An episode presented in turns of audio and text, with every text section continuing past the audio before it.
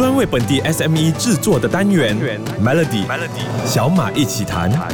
你好，我是小马。Shopping Mall 是马来西亚人消磨时间的场所，即使没有特别想要买东西，但至少还有免费的冷气吹。最近这几年呢，这个趋势改变了，大家都开始去逛一个地方，那就叫做文创市集。文创市集呢，在疫情后像是雨后春笋，形成了一股风潮。雪龙区更是几乎每个周末都看到有市集，其中大家都比较熟悉的，应该就是平民市集了。平民市集是以中文作为媒介语的市集，标语是一个平。民为平民而设的文创小市集，每个周末都会去到不同的地点举办，希望能够为各社区注入文创气息，同时为各行业的达人或者自创品牌提供一个被更多人看见的平台。那这个礼拜的小美奇谈，我们就邀请到平民市集的创办人 S T 卡来和我们聊聊文创市集。S T 卡平民市集已经办了好几年，当初创办的目的是什么？对文创商家来说，你们又想怎么帮助他们呢？平民市集创立于疫情期间，就是 M C O 嘛。其实当初纯粹想在社区办个小小的文创市集，让刚创业的朋友和小品牌有一个推广和销售自己产品的平台，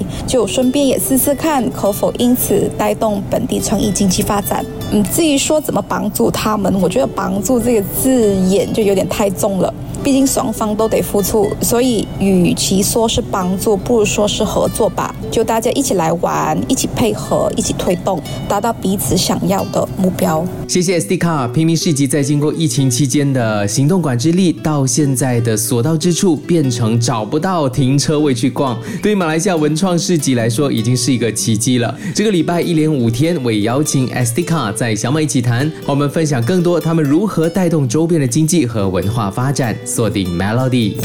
文创可以说是最近几年非常火红的字眼，像是在台湾，好多年前已经大力推动文创产业发展，台湾的各个地区区都有文创园区，更可以说文创已经融入了台湾人的生活。不管是日常用品或者拿来送礼，文创商品从吃的、玩的、用的、穿的，几乎通通都有。马来西亚的文创气息虽然不及台湾、泰国等地普及，但最近几年呢，我们也开始看到了不少独特的文创园和活动。今天的小马一起谈就邀请到了平民市集的创办人 S T 卡来和我们分享他们怎么看待马来西亚目前的文创环境。嗯，相比三四年前，我觉得马来西亚目前的文创环境可以说是非常活跃热闹，因为几乎每个周末在不同的地点都会有举办大大小小的文创活动。本地的文创业，特别是中文这一块，也开始得到社会的关注和支持，是一件非常值得鼓舞的事情。只不过，当很多人都想踏入这个行业时，难免会出现。过度参考的情况，不管是手作人还是市级策展，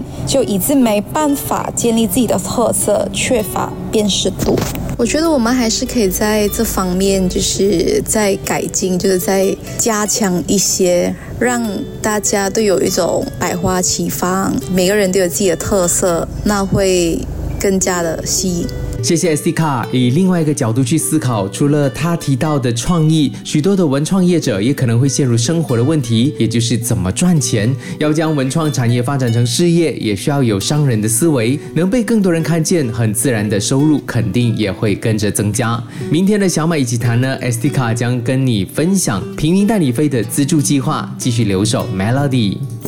城市人的周末不再是逛 shopping mall，还可以野餐、露营、到公园活动、运动等等。现在市场也随着生活的改变而越来越活跃，更是带动了市集活动。文创市集持续进行，不只是能在民众心中能够占有一席之地，最重要的还是让这群文创人改变你生活品质之余，也能够为自己赚取稳定收入，而不是像过往一样只能够当成副业或者兴趣。当出现的频率越高，才有更多展现的机会。这礼拜的小麦奇台，我就邀请到了平民市集的创办人 S D 卡上来聊聊。主要是因为最近呢，平民市集也推出了平民文创基金的活动，也就是二零二四平民冲出海外计划，希望马来西亚的文创作品出现在游客必访的热门地点，也希望将这些作品带出国参加国际展会。那 S D 卡，你们接触了那么多的手作人，你觉得要怎么让更多人看见这些文创业者？为什么会有平民冲出海外的这个资助计划呢？我们希望透透过这样一个计划，可以提升大马文创品牌的国际能见度，让外国人知道，其实大马也有许多优质的文创手作品牌。哎，不过也说实在的，十个名额真的不多。若分散到各个展览，可能每个展览也就只有区区的一两个品牌，也就不足以达到我们所期望的能见度。因此，我们更希望的是，我们这样的一个举动，就是推行这项计划，可以带来一个抛砖引玉的功效，就是吸引和影响各大企业参与支持，让更多本地文创品牌有机会冲出海外。谢谢 SD 卡的分享，也谢谢他和团队一直积极的推广马来西亚的文创。明天的小美奇谈将告诉你更多关于平民冲出海外的计划，到底资助的是什么呢？锁定 Melody。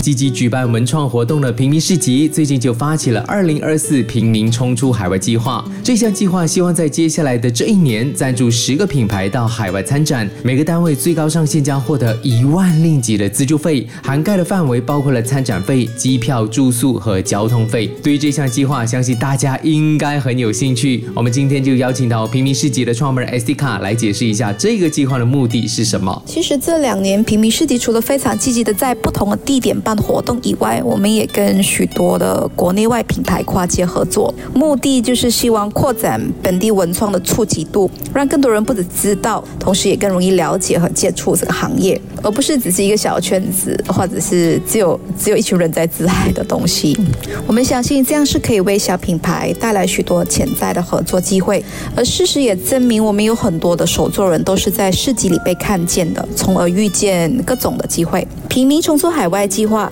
之所以会诞生，是因为我们觉得是时候了，想把就是推广文创这件事情做得更全面一些，国内外双管齐下。过去我们一直都有呃关注外国的各大首创展啊、动漫展之类的，然后我们发现大马的代表相比其他亚洲地区是明显来的少。就比如说一个比较大型的展览，最多也只有三个大马代表，所以是真的是非常少。对，所以我们想尽我们的力量，为这个行业创造更多的机会、更大的发挥空间，就是希望我们本土的手作人的作品可以去到更远了。确实如 SD 卡说的，十个名额真的不多。假设每个月都有一个海外展览，其实也只有一个单位有机会参展。各大企业如果有兴趣资助的话，也欢迎联络平民市集，让这群文创人被看见，协助马来西亚推动文创产业的发展。明天继续有 Melody 小马。一起谈，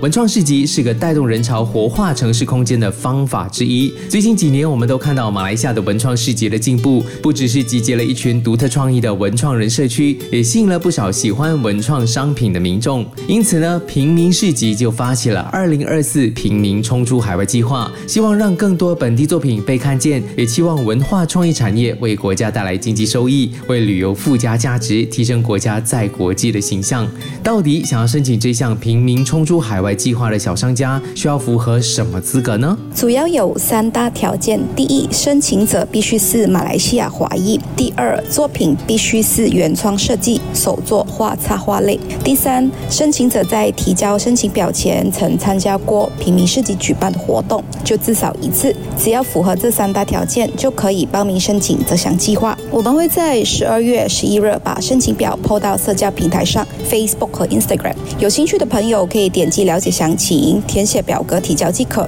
申请截止日期是二零二四年二月二十九日，所以有接近大概三个月的时间让大家慢慢准备。谢谢，我们刚听到的声音就是有平民世界的创办人 SD 卡，欢迎有兴趣的文创人到平民世界的 Facebook 填写表格，也希望很快可以在国际舞台上看到更多马来西亚的优秀作品。想要重听这个礼拜的内容，欢迎你去到 SYOK Show 来收听。我是小马，我们下个星期继续聊 Melody。小马一起谈，早上十点首播，傍晚六点重播，用两分钟的时间，每天抓住一个新的变化。